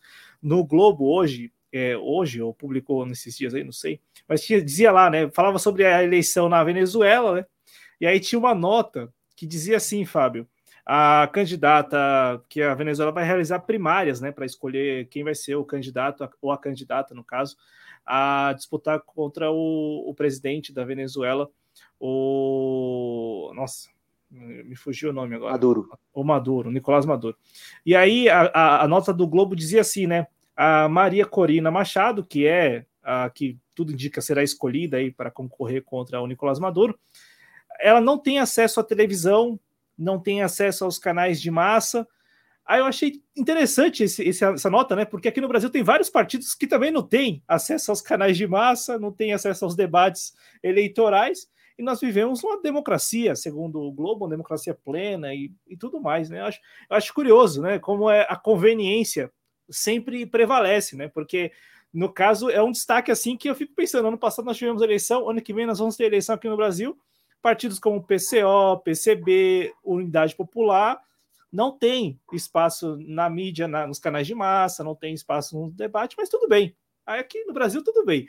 Na Venezuela não pode né? Segundo o Globo, já não pode. A Maria Corina deveria ter espaço lá na, nos canais é, de massa e tudo mais. Mas, o Fábio, é, é, fechando parênteses aqui e deixando à vontade para você comentar também essa questão na Venezuela, mas essas eleições, né? Porque eu acho que é a pergunta da Lou aqui, né? Essa alternância de poder, né? Porque na Índia não tem alternância de poder, é, na China não tem alternância de poder. Nos Estados Unidos, quando há alternância de poder, como a gente falou aqui, o establishment dá uma segurada em quem está à frente da presidência, então, assim, o presidente não pode fazer de tudo. Aqui no Brasil, não. Aqui no Brasil, a gente viu nos últimos anos que, dependendo de quem for eleito, ele pode fazer o, que bem quiser da política externa, da política interna, e pode fazer. Tanto é que nós tivemos esse episódio de quatro anos aí do, do governo Bolsonaro. Que, que você acha disso, dessa alternância de poder? E, sobretudo, é, quando a gente olha para esses países que têm eleições periódicas, como é o caso do Brasil, Falta na sua avaliação, e aí é, fique à vontade se quiser criticar ou não, mas falta na sua avaliação da parte do governo brasileiro compreender isso, que daqui dois anos ele vai ter que, daqui dois, dois no caso três anos ainda, né, 2026, mas daqui, daqui dois anos ele vai ter que se ver as voltas aí com a eleição de novo e correndo o risco, dependendo do saldo do governo, correndo o risco de abrir mão, né, de perder o poder para aqueles que perderam o poder ano passado, então não, não necessariamente o Bolsonaro, mas alguém do grupo político dele. E aí pensar nisso macro mesmo, pensar, olha, eu posso colocar perder tudo que eu tenho reconquistado, reconstruído em uma eleição. É, pois é, amanhã, amanhã não, no ano que vem já tem eleições municipais, né? Vão ser um teste. As eleições municipais no Brasil, elas servem como uma espécie de termômetro, né, do ambiente político e tal, e, e assim, já há uma articulação da, eu uso o termo extrema-direita brasileira, com a extrema-direita global, né, que é personificada na figura do Trump. E é por isso que eu cito, o, de certa forma, a, a, tentativa de aproximação do atual governo brasileiro com a administração Biden, aproveitando a conjuntura política atual, não é? Até porque, é, assim, porque aquilo que eu já comentei, os estados, os países, eles, eles agem por interesse, e muitas vezes os interesses não são convergentes, mesmo que, mesmo que eventualmente eles sejam aliados é, em determinado grupo, ou em o Brasil é aliado estratégico da Rússia, e assim como é da, da, do, dos Estados Unidos também. Só que, de certa forma, o governo, o governo da Rússia, é, de certa forma, é, é, é, prefere que o Trump vença, não é? Por, por uma questão de interesse nacional da Rússia na sua disputa é, com os Estados Unidos. Mas aí é outra questão, não é? As eleições no Brasil, sim, eu sinceramente, eu acho que o sistema, o sistema democrático brasileiro, né, por mais é, por mais é, falho que seja, né, é uma democracia. Eu, você pode até considerar que não seja uma democracia a maneira como a população na favela é tratada, a maneira como a polícia entra na favela, não é entra na casa das pessoas. Realmente, olhando por esse aspecto, a gente não vive numa democracia, não é? Onde pessoas inocentes assassinadas, né, é, bom, é, extrajudicialmente, um país onde a pena de morte não existe, não é? Então, realmente, nesse aspecto não é democracia. Só que em termos eleitorais, eu até considero que o, o sistema brasileiro em comparação a esses países todos que você cita, é muito avançado, é muito mais avançado, inclusive em relação aos Estados Unidos. Né? Eu já comentei sobre isso. Nunca um, um, no Brasil, isso inclusive antes da ditadura militar também, era, é, era mais ou menos é uma tradição. Nunca um, um governante de viés trabalhista seria eleito no Brasil num sistema parlamentarista ou num sistema como o sistema americano porque o sistema brasileiro, de certa forma, com todos os defeitos, permite que, uma, que o faxineiro, que o voto dele tenha o mesmo poder do, do, do, do banqueiro. Tá? Você pode questionar, é, assim, eu não vou questionar aqui, eu, eu, eu achei um grande erro naquele momento questionar a urna eleitoral, você pode achar que a urna eletrônica realmente é, não, talvez não seja o melhor sistema e tal, mas, o, mas, mas assim, se a situação no Brasil fosse, é, se o sistema, tirando a questão é, é, é a questão é, é material, né, da questão da, do, da urna, da maneira como é a urna, mas o sistema em si, ele permite que, que, uma, que a população, que o grosso da população que não se sente representado de maneira alguma pelos donos do poder, num dia no ano, num, num dia de quatro, de, de, dois em dois anos, de quatro em quatro anos, se sinta no poder de escolher o seu presidente da República. Tá? E eu acho que isso, em termos simbólicos, é muito importante até para manter a paz social no Brasil. Quando tentaram implementar, tanto que todas as vezes que tentaram implementar o parlamentarismo no Brasil, foi, é, é, houve uma grande reação, inclusive popular, da esquerda e tudo mais, porque o, o, o direito ao, ao, ao, ao voto, cada voto tem o mesmo valor, é algo muito sagrado em termos simbólicos para o nosso país. Então, assim, eu não vejo outra alternativa. Né? Por mais que seja falho e que, impossib... e, e, e que, e que seja, bom, é... que seja vulnerável, inclusive, a manipulações, não é? Tanto por parte da mídia tradicional quanto por parte das novas mídias com as fake news e tudo mais. E, é, eu não vejo outra alternativa. E o governo atual, eu imagino que esteja se que, que, que tenha consciência disso, até porque são é, o PT já foi eleito é, várias vezes, não é? Então existe, eles têm um know-how em, rela, em relação a isso. Mas os riscos estão aí. Os riscos estão aí. Não é? é porque, ó, só fazendo uma correção, eu falei Colômbia, desculpa, não, é Equador, tá? Equador que tá, tem eleição também. Equador, Argentina, e aí a gente, no ano que vem, na Venezuela. Mas devolvo a palavra para você, Fábio, porque aí eu, eu quero só escutar, um, se você puder, é claro, falar um pouco desse, dessa reação ao movimento de extrema-direita, porque o Lula vence a eleição ano passado e, e vence a eleição ancorado nesse discurso, né? de, de que, olha, do outro lado lá é o Bolsonaro, é a extrema-direita. No governo, a prática, e você trouxe aqui um ponto que, é, assim, o PT tem, teria know-how, né? Em tese, o PT tem know-how para vencer a próxima eleição, para continuar no poder. Só que a gente sabe que, e você também falou isso, né? Nós temos as novas redes, nós temos esses discursos todos, nós temos, por exemplo, essa questão que nós tratamos aqui é, do, do, discurso que para muitos é um, é, é um discurso assim que, de novo, é, tem muito a ver com a nossa sociedade, mas para muitos não tem a ver com a nossa sociedade, que é esse discurso identitário, né? E a sociedade ela vai comprando isso, vai comprando, vai comprando né? É, é, até mesmo esse assunto das viagens, essa, essa polêmica, vai comprando, vai, isso vai desgastando a imagem. E aí, logo menos, aparece alguém, não talvez o presidente Bolsonaro, ou ex-presidente Bolsonaro, mas alguém do grupo político dele, que aí representará, né? Pelo menos é o que nós vimos nos últimos anos, vai representar aí uma mudança significativa nos rumos do país, né? E aí eu, eu me questiono, né? Se o, se o governo ele, ele tem essa, essa capacidade mesmo, né? de, de de, de, de, sustentar, de sustentar esse processo de reconstrução por mais tempo do que apenas os quatro anos.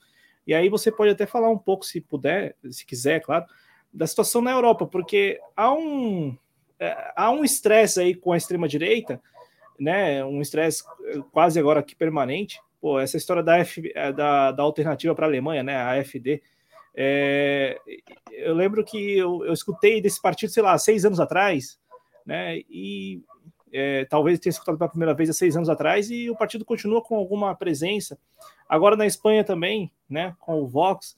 É, enfim, essa, essa resposta, ela, ela, na sua avaliação, tem que vir à altura mesmo, né? Altura para, digo assim, não dar chance para esses caras voltarem ao poder em algum momento, né? Sim, assim, eu acho a situação da Europa diferente do Brasil não considero, inclusive a, a, a esquerda europeia, não considero é, é, similar à esquerda brasileira. Acho que o, a eleição do, do, Lula foi uma representação disso. Né? A, inclusive causou surpresa internacionalmente o, o, o, o Lula e o, e o partido e o PT terem conseguido retomar o poder depois de tudo que aconteceu no Brasil. Eu, eu mesmo, eu, eu fiquei assim, foi, foi, impressionante, não é? Ou seja, foi, claro, houve um acordo, houve uma, uma amplificação da aliança, das alianças internas à direita, né? setores, é, é, é, inclusive liberais da sociedade, apoiaram o Lula diante de uma ameaça maior, não é? Mas na Europa é diferente, eu acho, porque a esquerda europeia acabou está é, tá morta. Principalmente, você vê o que aconteceu com o Partido Socialista francês na última eleição. Foi uma tragédia. O Partido Comunista Francês já não existe mais. Na Itália, o partido.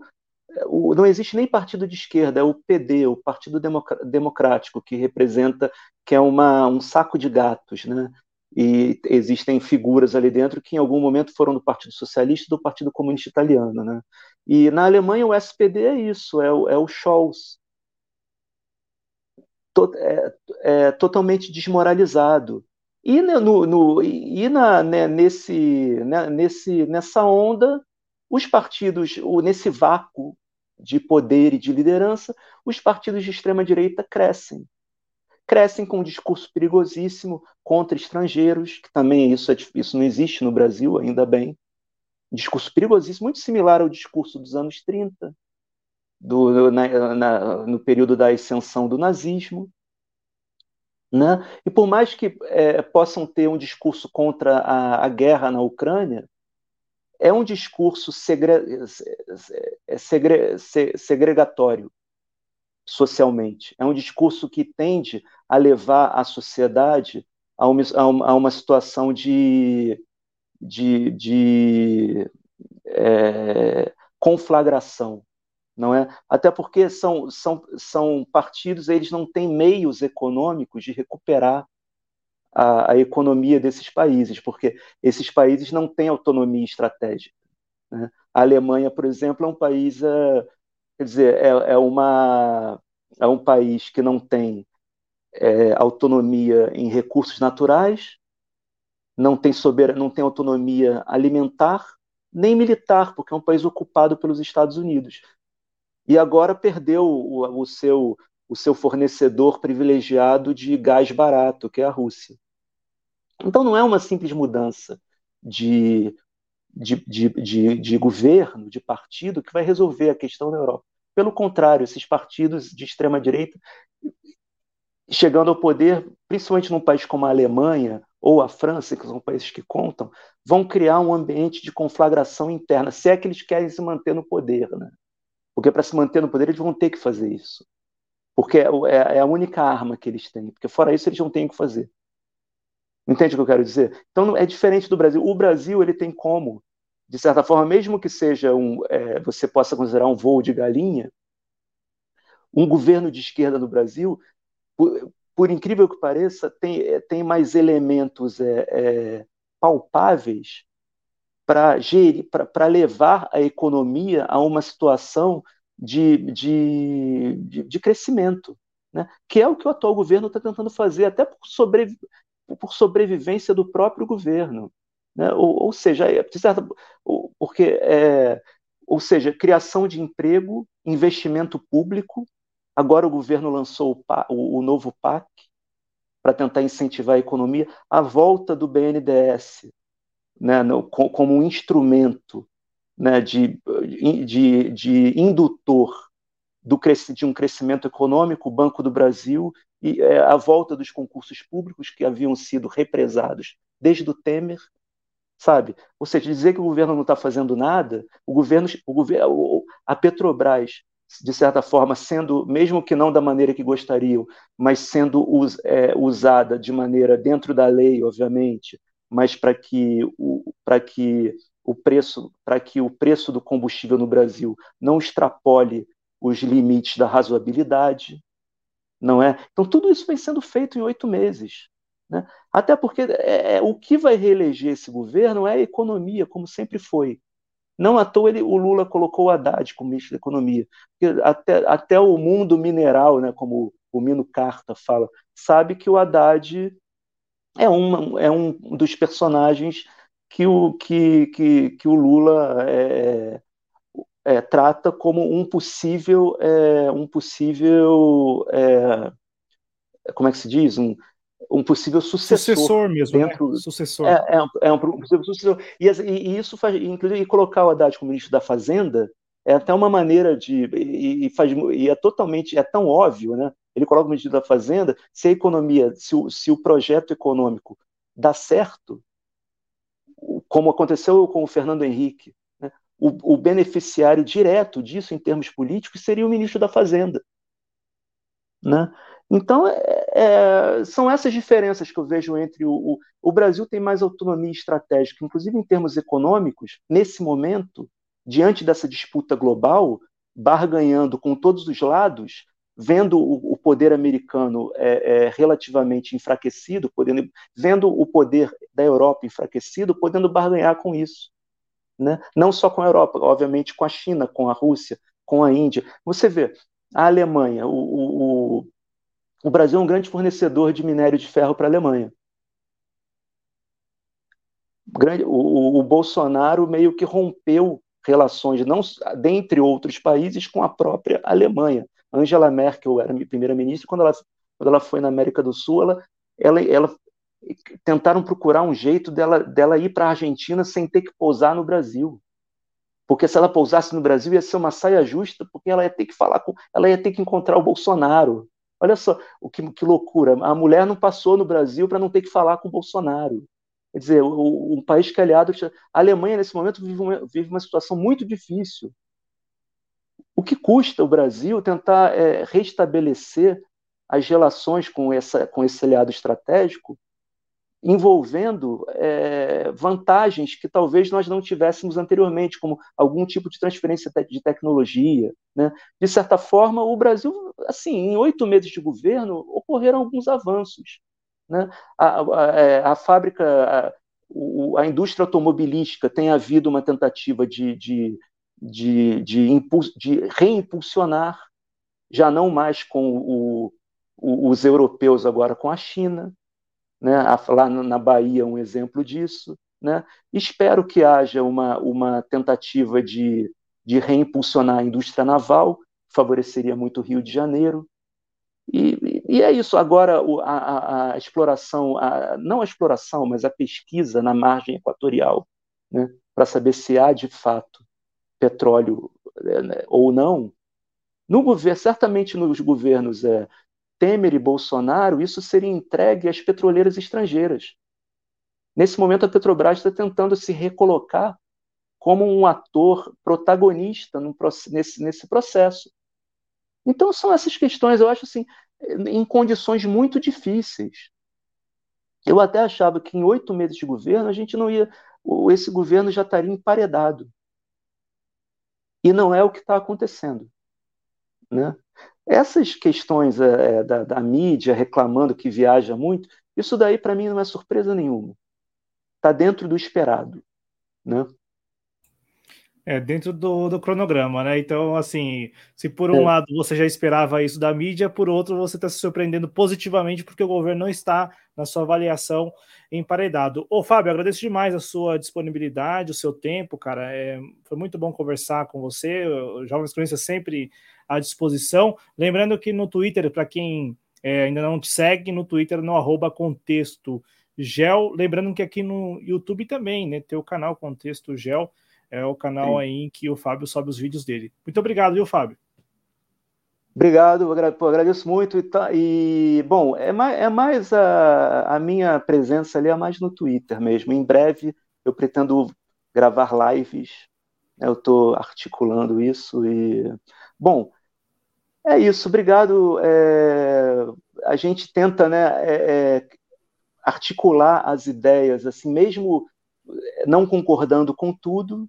Não é, eu nem olho os comentários também para porque também aí as pessoas ficam à vontade para me xingar.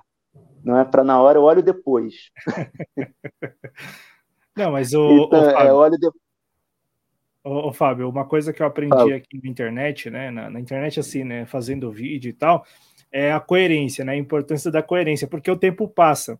E como diz aí no, no, popular brasileiro, o tempo é o senhor da razão e é o senhor da razão mesmo, né? Então, quando a gente pega lá os vídeos que nós fizemos já, e principalmente você que é um cara que articula e tem os seus artigos mesmo escritos, né?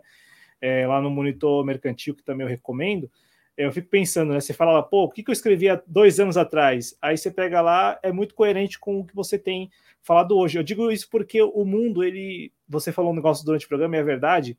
O mundo, às vezes, exi... o mundo, às vezes, não. O mundo de hoje, ele exige posicionamento, né? Exige que você se posicione ou deste lado ou do outro.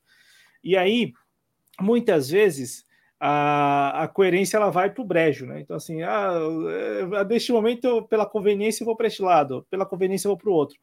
E aí é muito bacana quando você olha para trás no seu próprio trabalho mesmo, né? E aí eu posso garantir que você é muito coerente desde sempre, desde, desde o tempo que eu pelo menos te conheço assim e acompanho no Twitter sobretudo, há muita coerência, né? E é como você falou, tem gente que concorda, tem gente que não concorda, mas a coerência ela se mantém e é muito importante para um trabalho na internet, porque às vezes até pela questão da audiência mesmo, a pessoa acaba se perdendo um pouco, falando, não, peraí, agora eu acho que é o momento de eu me posicionar desse lado.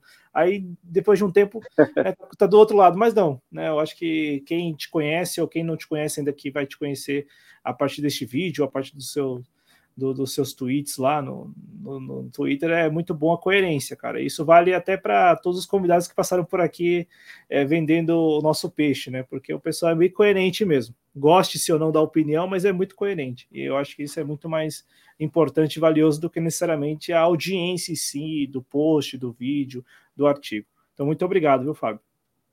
Beleza, Cláudio. Obrigado aí por vida longa aos jovens cronistas. Um abraço, gente. Muita saúde Valeu. para todos nós. Abraço. Até mais. Tchau.